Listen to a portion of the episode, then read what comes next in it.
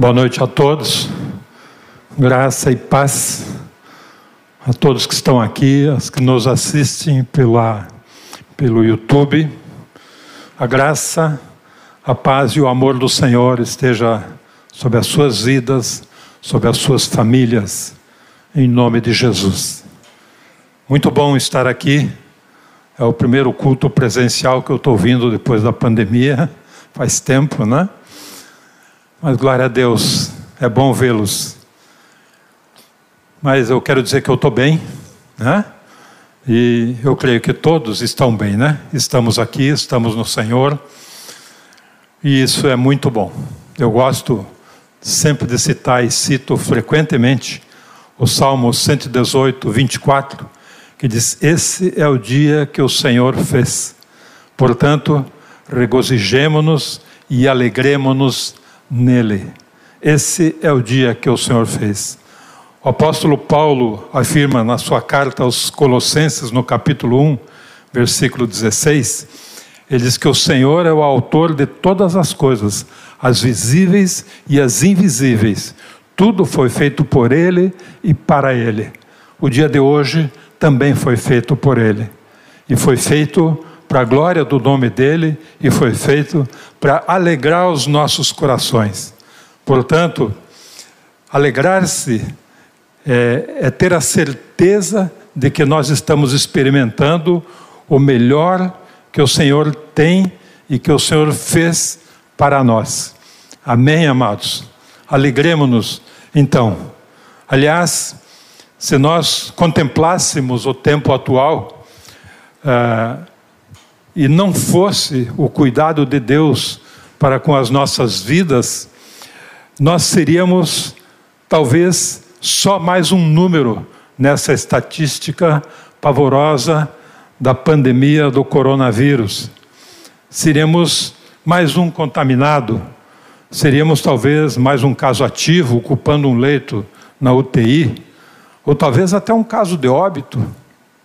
Mas o Senhor tem nos livrado, graças a Deus, e nós estamos seguros com Ele. Nós estamos aqui presentes, ou estamos assistindo em casa, ou não estamos assistindo porque temos um outro compromisso, ou achamos que o horário é, vê melhor depois, com mais calma, mas nós estamos firmes no Senhor como igreja eleita por Ele. Uh, eu gostaria também de parafrasear o Paulo, quando ele escreve aos Filipenses, no capítulo 4, versículo 4, quando ele diz: Regozijai-vos sempre no Senhor. Outra vez digo: regozijai-vos. Portanto, amados, esse tempo não é um tempo de tristeza, é um tempo de alegria, é um tempo em que nós vemos de forma mais visível o poder de Deus operando nas nossas vidas, em que pese muitas coisas terem nos assustado, terem até nos abalado, mas toda a nossa confiança está no Senhor. Amém? Glória a Deus. E assim nós oramos para que o Senhor continue operando nas nossas vidas, realmente nos capacitando, nos ensinando como andar nesse tempo de dificuldade, de tanto, tanta, tanto, tanta diferença, saindo do comodismo, saindo daquilo que traz segurança, mas dando passos na impossibilidade, andando na escuridão, sempre atentos ao, pelo cuidado dele, pela pela provisão dele, pela saúde que ele nos dá, estamos seguros. É, amém, amados? Eu não quero que essa ministração de hoje seja mais uma exortação com respeito ao tempo passado e às situações que estamos vivendo e as consequências dessa pandemia do coronavírus. Eu apenas quero fazer algumas ligações, passado, presente e futuro, para compartilhar o que eu tenho aprendido nesse tempo de tantas excepcionalidades e que nos tiraram de uma normalidade da qual nós estávamos acostumados e, por que não dizer, acomodados. Eu lembro lá no princípio, março de 2020, quando a ordem era não saia de casa. E a palavra do Senhor que falava aos nossos corações era, segundo a Crônicas 7,14, que diz, e se o meu povo, que se chama pelo meu nome, se humilhar e orar e buscar a minha face, e se desviar dos seus maus caminhos, então eu ouvirei do céu, perdoarei os seus pecados e sararei a sua terra.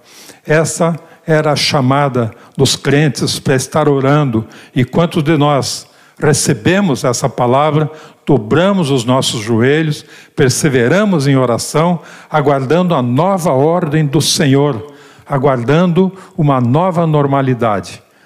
Lembram quantos? Eu creio que muitos de nós fizemos isso. As notícias nos assustávamos e sentíamos que só a presença do Senhor, só na presença dele encontrávamos descanso, encontrávamos abrigos. O número de contaminados, de óbitos, aumentava a cada dia e, por consequência, a falta de leitos de UTI, a falta de remédio, a falta de respiradores agravava ainda mais a situação. O amanhã era uma incógnita e nos assustava. A precariedade da estrutura ah, da saúde pública e os números diários do coronavírus, das ocorrências, eram realmente, traziam preocupação para a gente. Ficávamos chocados com o número de óbitos e até, e principalmente, pela forma como os mortos eram enterrados. Não estávamos acostumados, e nem estamos hoje. Você vê que o foco mudou, não, mudou o foco, mas não mudou a realidade. Né? Nós, a imprensa deixou de lado, a gente não tem mais ouvido essas coisas. Mas, por estarmos mais atentos naquele começo de, de, de, dificuldade, nós passamos a orar mais, a ter mais tempo na presença do Senhor e o Senhor cuidou de nós. Amém, amados? Já se passaram oito meses. Já ouvimos muita coisa para o tempo pós-pandemia, mas o amanhã continua sendo uma incógnita para nós. Nós aguardamos um novo normal, mas não sabemos como será esse novo normal. Ele é totalmente desconhecido para nós. No mês de novembro, duas palavras ficaram marcadas para mim. A primeira, a primeira palavra é adaptação. Ela foi usada pelo Jamê quando fez uma videoconferência conosco. Quem participou deve lembrar. No dicionário, adaptação diz que adaptação é a ação de ajustar uma coisa pela interferência de outra. A nossa vida tem que ser ajustada pela interferência do coronavírus. Ele falou que, como igreja, nós precisamos nos adaptar à situação e às circunstâncias atuais, convivendo com o coronavírus, até porque ele, o coronavírus, deve ficar ainda um bom tempo conosco e nós não podemos ficar parados simplesmente vendo o barco passar. Adaptação é, portanto, a ação de ajustarmos o nosso cotidiano, formado por diretrizes, por obrigações, por regras que nós firmamos durante toda a nossa caminhada, adaptando toda a nossa vida a essa interferência que foi involuntária para nós do novo coronavírus. Porém, sem tirar o nosso foco da obra e na pessoa do Senhor Jesus Cristo. Essa necessidade de adaptação forçou muitas mudanças nos costumes, nas rotinas, nas atividades, nas vontades de toda a sociedade em todos os níveis, aqui incluindo também a igreja. Não estou falando novidades, não estou trazendo a lembrança. Eu li um artigo escrito por Aline Weiler de Paula para um site meusucesso.com. Se me permite, eu vou ler para ser fiel àquilo que ela escreveu. Isso é um artigo de maio de 2020. Ela fala sobre as adaptações provocadas pela pandemia do coronavírus. Abre aspas. Você passou a comprar online e está priorizando itens de necessidades básicas, como alimentação, higiene e bem-estar? Essa é a mudança nítida no comportamento de consumo. Você também deve ter visto costureiras de moda fazendo máscaras, ouviu falar da Ambev, que passou a fabricar também álcool em gel para doar. Talvez soube que a General Motors que passou a fabricar respiradores, percebeu que aquele restaurante que, refina, que mais refinado, já que não fazia delivery, agora faz. As adecas passaram a oferecer degustações às cegas, online, uma forma de interação com seus consumidores que estão em casa. O Conselho Nacional de Nutrição liberou consultas online que eram proibidas. E médicos também podem fazer telemedicina. O que dizer das escolas? Escolas que hoje estão empenhadas em dar aulas ao vivo por meio da internet para milhões de alunos em âmbito mundial. Qual o tamanho dessa adaptação nas escolas das crianças e de seus pais? Tudo isso diz respeito ao poder de adaptação das pessoas e das empresas. O comportamento cultural da população também está passando por mudanças. Museus liberaram visitas virtuais, enquanto a Netflix aumentou a sua carteira de assinantes em 16 milhões somente no primeiro trimestre desse ano. A fauna e a flora deram sinais claros de que o mundo queria dar uma respirada e como essa relação entre seres humanos e meio ambiente será mudada daqui para frente. Certamente o coronavírus trouxe à tona empresas que buscam atuar de maneira mais humanizada e atenda, atenta aos impactos que tem no mundo, no mundo. Inovar é preciso. Quando as coisas voltarem ao normal, ou melhor, quando a pandemia passar, alguns cenários não serão mais os mesmos e a inovação será o ponto-chave dos sobreviventes. Você não precisa e nem deve esperar para iniciar algo novo, para reformular o que já existe e para ressignificar a sua vida e a vida do seu negócio. O momento é agora. Fecha aspas. Como igreja, nós também fomos forçados e continuamos sendo forçados a uma adaptação. E essa nova ordem que tem abalado o mundo, sem contudo nos levar para fora da vontade de Deus, sem tirar o nosso foco das coisas eternas e sem enfraquecer a igreja. Nós precisamos manter o nosso foco no Senhor. Ele tem o controle de toda a situação.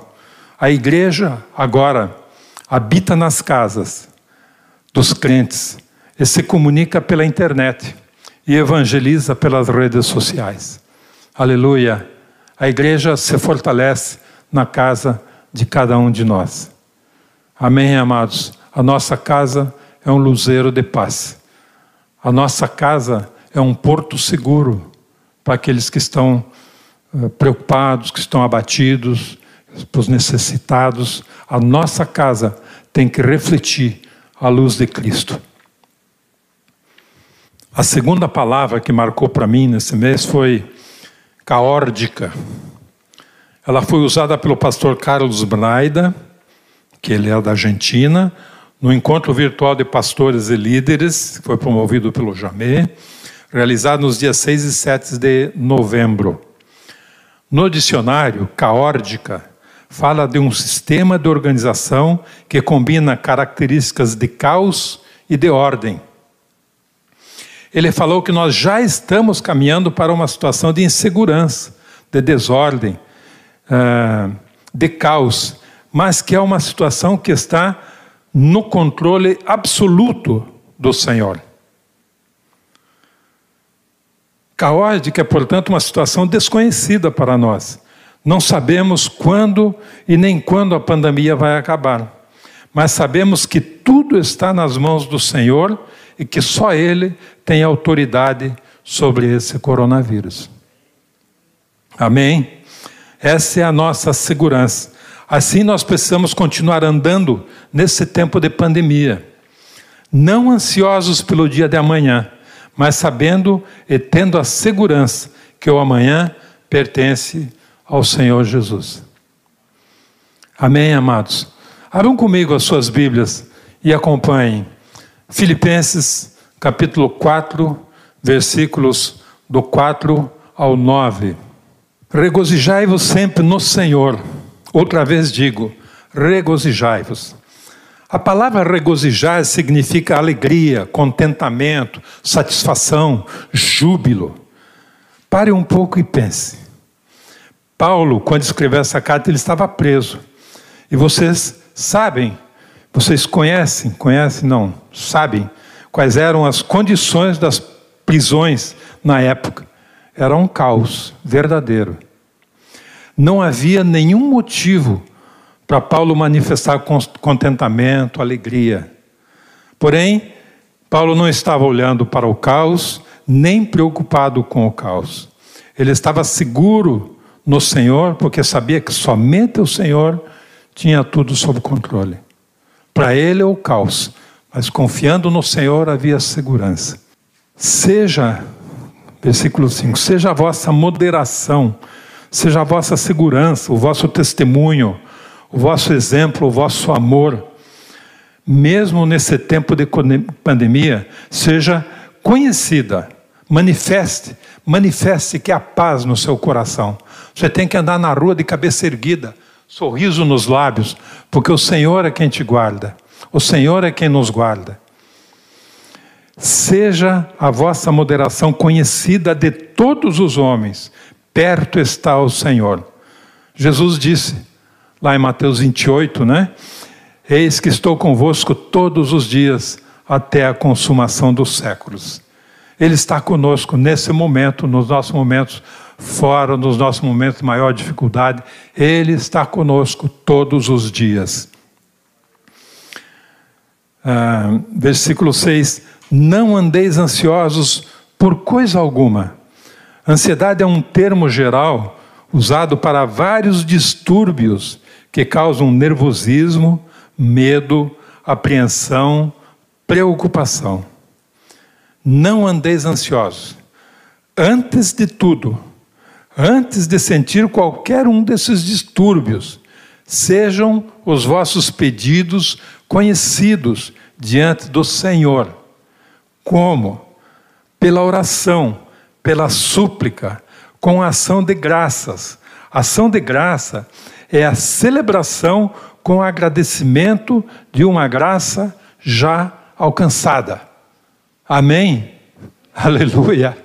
Que bom podermos nos apresentar diante do Senhor, levando as nossas preocupações, as nossas petições, nos derramarmos diante dele e agradecermos, porque já sabemos que naquele momento Ele acolheu a nossa oração, nos pegou no colo e vai fazer atravessar conosco todo essa, esse tempo de dificuldade, esse tempo de dúvida, esse tempo de pandemia. Ele está conosco todos os dias e nós devemos colocar diante dele todos os nossos pedidos. E diz que ao colocarmos isso, versículo 7, e a paz de Deus, que excede todo entendimento, guardará os vossos corações e os vossos pensamentos em Cristo Jesus. Amados, está preocupado? Isso não é de Deus. A paz de Deus tomará conta do vosso coração, dos vossos pensamentos. Nós deixamos essa ligação que é tão próxima, né? Coração e pensamento, deixamos interagir muito no sentido de independência, de naturalismo, quando sabemos que Deus tem o controle da nossa mente e disso e a paz de Deus habita em nós. Diz que o nosso pensamento tem que estar focado em outra coisa. Versículo 8: Quanto ao mais, irmãos, tudo que é verdadeiro, tudo que é honesto, tudo que é justo, tudo que é puro, tudo que é amável, tudo que é de boa fama, se há alguma virtude e se há algum louvor, nisso pensai. Bota isso no pensamento. Tira o negativismo, tira as coisas ruins. Coloca aquilo que é útil, aquilo que é do Senhor, aquilo que traz paz, aquilo que traz segurança, porque essa é a verdade, essa é a força que habita em cada um de nós.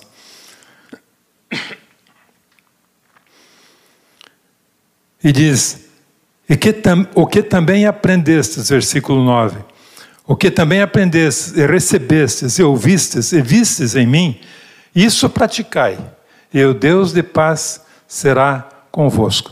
Devemos praticar, e temos aprendido, desde que entregamos a nossa vida ao Senhor, temos aprendido. Temos aprendido a andar com Ele, temos aprendido a andar em novidade de vida, temos aprendido a virar as costas para o inimigo. Temos aprendido a dizer não para o pecado. Nisso nós precisamos andar porque Ele está conosco. Amém, amados? Aleluia. A vitória é certa. A pandemia veio, a pandemia pegou alguns de nós, a pandemia está passando, nós estamos protegidos, com toda certeza que sim. O Senhor está nos acompanhando nesse tempo. Amém, amados? Eu brinco sempre quando a gente fala na pandemia, eu, disse, eu digo que eu sou grupo de risco e que eu gabarito todas as qualificações do idoso com, em grupo de risco. Né? Eu tenho problema de diabetes, eu tenho problema de câncer, eu sou obeso, né? mas o Senhor está atravessando comigo. Eu estou feliz por isso eu não estou desanimado, oro todo dia, o Senhor tem me mantido perseverante na oração, né? Tenho me cuidado? Tenho me cuidado. Tenho saído pouco de casa? Tenho saído pouco. Tenho feito a minha parte, mas estou seguro no Senhor. Amados, o Senhor está atento à situação de cada um de nós, atento às nossas orações. Se é que nós estamos orando, né? E se estamos orando, podemos estar no caos. Porém, temos paz, porque sabemos que o Senhor tem o controle de toda a situação. E certamente, em meio ao caos, Ele colocará tudo em ordem e cumprirá plenamente o seu propósito. É, por, é, portanto, amados, é nesse tempo de caos e de incertezas que precisamos buscar mais o Senhor. É nesse tempo que nós precisamos aprender a andar no sobrenatural de Deus. É nesse tempo que nós precisamos aprender a fortalecer a nossa fé. É muito importante que nós aprendamos a fortalecer a nossa fé. É muito importante que a nossa família esteja fortalecida. Eu desde o começo eu tenho falado que essa é a oportunidade que o Senhor tem nos dado para podermos fortalecer o nosso relacionamento familiar. É muito importante que a igreja esteja fortalecida. Né? Hoje estamos com poucos, temos uh, a, a, lotação máxima hoje seria 30% da capacidade do salão, né? É, mas ainda tem muitas cadeiras vazias. Mas nossa fé, aqui ou em casa, ela tem que estar fortalecida, ela tem que expressar a igreja de Cristo na qual nós participamos, da qual, da qual nós somos aqui, aquela, aquela peça fundamental, aquele tijolo que está ali no meio daquela parede toda assim, cravado ali, nós somos aquilo. Somos essa peça fundamental. Precisamos expressar isso aonde nós estivermos. É muito importante que nós e as nossas famílias nos agarremos a essa oportunidade que estamos recebendo e possamos ser instrumentos fortes do Senhor na vida da igreja e possamos ser a expressão viva de Cristo em nossas vidas para a salvação das pessoas. Precisamos buscar a presença e a manifestação de Cristo em nossas vidas. Nós estamos ansiosos, aguardando o tempo em que podemos, vamos poder nos reunir com mais liberdade, com cordialidade, com amor, acima de tudo com louvor, com adoração. Estamos aguardando isso. Parece que é o nosso novo normal. Mas não pode ficar só nisso. Isso não é o novo normal. Isso é voltar àquilo que praticávamos antes da pandemia e do isolamento. Reuníamos, reuníamos, mas estávamos andando numa mesmice. Estávamos acostumados, eu falei no começo, acostumados, ou quem sabe até acomodados, né? Cada um sabe da sua situação, mas o Senhor está a requerer um novo posicionamento mais comprometido com Ele e com a obra dele. Ah, e esse novo normal, ele ainda é um ilustre desconhecido para nós, porque ele é fruto do caos com a vontade do Senhor. É fruto dessa combinação. É a, caórdica, é o caos com o conhecimento do Senhor para ordenar todas as coisas. Nós, nesse tempo passados, sete meses, né, oito meses que eu falei, nós já estamos nos acostumados, nos acostumando com esse tempo presente. Mas eu quero lembrar que se acostumar não é se adaptar. Nós já não ligamos muito para as orientações das autoridades. Estou generalizando. Né? Nós já não temos todo aquele cuidado com o uso da máscara. Nós já não damos muita atenção para o distanciamento. Nós já não cuidamos da desinfecção dos produtos que trazemos para dentro de casa. Nós podemos até não estar preocupados com essas coisas, mas não podemos de forma alguma, perder o foco do nosso chamamento e da ordem do Senhor para a igreja. Mateus 28, 18 ao 20. A grande comissão.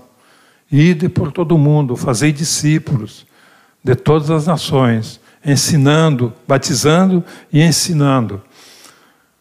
E o Senhor diz que estará conosco todos os dias até a consumação dos séculos. Esse é o tempo que nós estamos sendo chamados para essa, para essa nova visão, esse novo compromisso com a grande comissão. Nós não podemos deixar de olhar para os necessitados, para os perdidos, para aqueles que não têm o Senhor em suas vidas, para aqueles que, sem saber, estão conduzindo as suas vidas para o inferno. Disso podemos ter certeza, a ordem do Senhor não mudou e não vai mudar.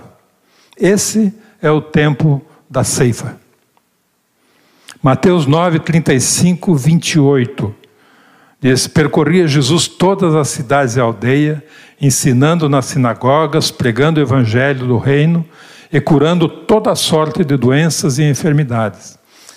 Vendo ele as multidões, compadeceu-se delas, porque andavam desgarradas e errantes, como ovelhas que não têm pastor. Amados, quando as coisas forem flexibilizadas, nós vamos ouvir muita história de pessoas perdidas, necessitadas, que vão estar por aí buscando socorro, e nós precisamos estar com a nossa rede pronta. Precisamos estar com a nossa, a nossa linha de pesca a nossa linha de pesca com isca boa, muitas, muitas pessoas virão procurar a igreja. Por quê? Por que, que eles vêm procurar? Porque eles veem a paz nos nossos corações. Eles veem a expressão de Cristo nas nossas vidas. Então, versículo 27, 37, então disse a seus discípulos: Na verdade, a seara é grande, mas os trabalhadores são poucos. Rogai, pois, ao Senhor da seara, para que mande trabalhadores para a sua seara. Amém, amados? O tempo de ministração é curto e eu tenho que acelerar, né? Eu nem sei como é que está o tempo aí, mas acho que estou dentro do tempo. Eu gostaria de encaminhar o encerramento, então, com a conclusão que os pastores Jorge Mitian e Carlos Miraida usaram quando ministraram no encontro de pastores e líderes. Jorge Mitian nos exortou como igreja, dizendo: Sejamos uma igreja focada na evangelização. Papel nosso, de cada um de nós, sair, fazer discípulos, evangelizar. Façamos de cada discípulo um apóstolo, um enviado, fator de multiplicação. Eu ganho uma vida, encaminho essa vida para que ganhe outra vida. A gente ganha o discípulo e envia. Sejamos uma igreja que evangeliza no quadro normal da vida diária. Esteja isso no nosso coração como um compromisso, atento aonde nós estivermos. Né? Uh, não me lembro qual foi o pastor que falou que ele dizia sobre a grande comissão. Né? Ele dizia: indo, indo fazer discípulos. Enquanto nós estamos caminhando, quando eu saio de casa, eu tenho que estar atento para poder testemunhar, para expressar a glória do Senhor. Sejamos uma igreja, o quarto ponto que o Jorge Mitian cita, sejamos uma igreja com programas de evangelização inspirados pelo Espírito Santo. Foco em ganhar vidas para o Senhor. E o Carlos Miraida, ele nos animou. Eu vou ler a conclusão dele. Querido irmão, quero lhe animar que este seja um tempo de uma busca renovada do Espírito Santo em sua vida, para que então você possa transmitir tudo o que ele deseja fazer em nossos dias. Oremos para que o Espírito Santo se mova sobre nós. Sobre significa autoridade, significa que não devemos sair debaixo dele que não devemos correr nem para a esquerda nem para a direita, nem adiante nem atrás. Também que não fiquemos parados quando Ele quer avançar. Oremos para que Ele esteja nos enchendo e movendo para esse novo momento que estamos vivendo. Amém. Me chamou a atenção de que nós precisamos estar dependentes absolutamente do Espírito Santo, nos movendo segundo a vontade dele, mas que nós precisamos estar nos movendo. E esse é o novo momento, já estamos vivendo um novo momento. Então, aquele momento anterior acabou. Nós não vamos voltar para aquela normalidade. Estamos num momento de transição e que estamos adaptados ou ainda nos adaptando a ele mas precisamos estar em movimento, focados. Somos igreja, somos corpo de Cristo, temos um propósito. E o Senhor espera de nós, espera atitudes nossas, não de comodismo, mas de bravura, de intrepidez. Assim como ah, os apóstolos receberam, depois que, que Pedro e João foram açoitados e voltaram à congregação e oraram e a, a estrutura tremeu e eles saíram e pregaram com intrepidez. Nós precisamos dessa intrepidez nessa pandemia para poder ganhar, ganhar vidas para o Senhor, expressando a paz que Cristo coloca em nossos corações. Para terminar, eu queria ler João 4,35. Não dizeis vós, ainda há quatro meses até que venha a ceifa? Ora, eu vos digo: levantai os vossos olhos e vede os campos que já estão brancos para a ceifa. Amados, desde o começo, o Senhor tem falado no meu coração de que essa pandemia vai fazer com que os campos se amadureçam. Muitas pessoas, vai ser que nem aquela pescaria de Pedro, né? Mas, Senhor, nós já fomos, passamos a noite toda no mar. Aí o Senhor diz: Não, joga agora, agora acabou a pandemia, joga a tua rede agora. Amém, amados? Esse é o tempo que o Senhor requer de nós. Vidas, Ele quer vidas para Ele. Eu não me arrisco a dizer que é te... já sabemos que é o tempo do fim. Eu tenho muito temor de falar nessas coisas. Não temor de medo, mas temor de não estar expressando uma verdade. Mas o tempo do Senhor está próximo e nós precisamos correr. Esse é o tempo, e o tempo é agora. Amém, amados? Louvado seja o nome do Senhor. Vamos orar, vamos pedir para que o Senhor nos capacite, nos assim se revele, nos dê estratégia para ganhar vidas para o Senhor. Aleluia. Bendizemos o teu santo nome, Pai. Damos glórias a Ti. Declaramos, Pai, o nosso compromisso contigo. Tu és o nosso Deus. Tu és o Deus que nos acompanha, que cuida de nós, que nos capacita. E nós queremos estar focados no Teu propósito. Por isso, Pai, move os nossos corações. Dá-nos toda a intrepidez, Senhor. Que possamos estar presentes nos momentos certos, Senhor, para falar de Ti, para ganhar vidas de Ti, Senhor, para Ti. Em nome de Jesus, Pai. Por favor, que sejamos agentes multiplicadores, Pai, para a honra e glória do Teu nome. Não queremos, Pai, perder oportunidades, não queremos ver vidas perdidas, mesmo aquelas, e principalmente aquelas que estão em nosso entorno, aquelas que nós sabemos que estão perdidas, estão com o coração endurecido, Pai. Que essas vidas sejam objeto das nossas orações enquanto o Espírito Santo amolece os seus corações, para que no momento certo nós possamos falar de Ti e trazê-las para Ti, trazê-las para a salvação. Assim nós oramos, Pai. Queremos corresponder totalmente à Tua expectativa de nós, Senhor. Em nome de Jesus. Amém.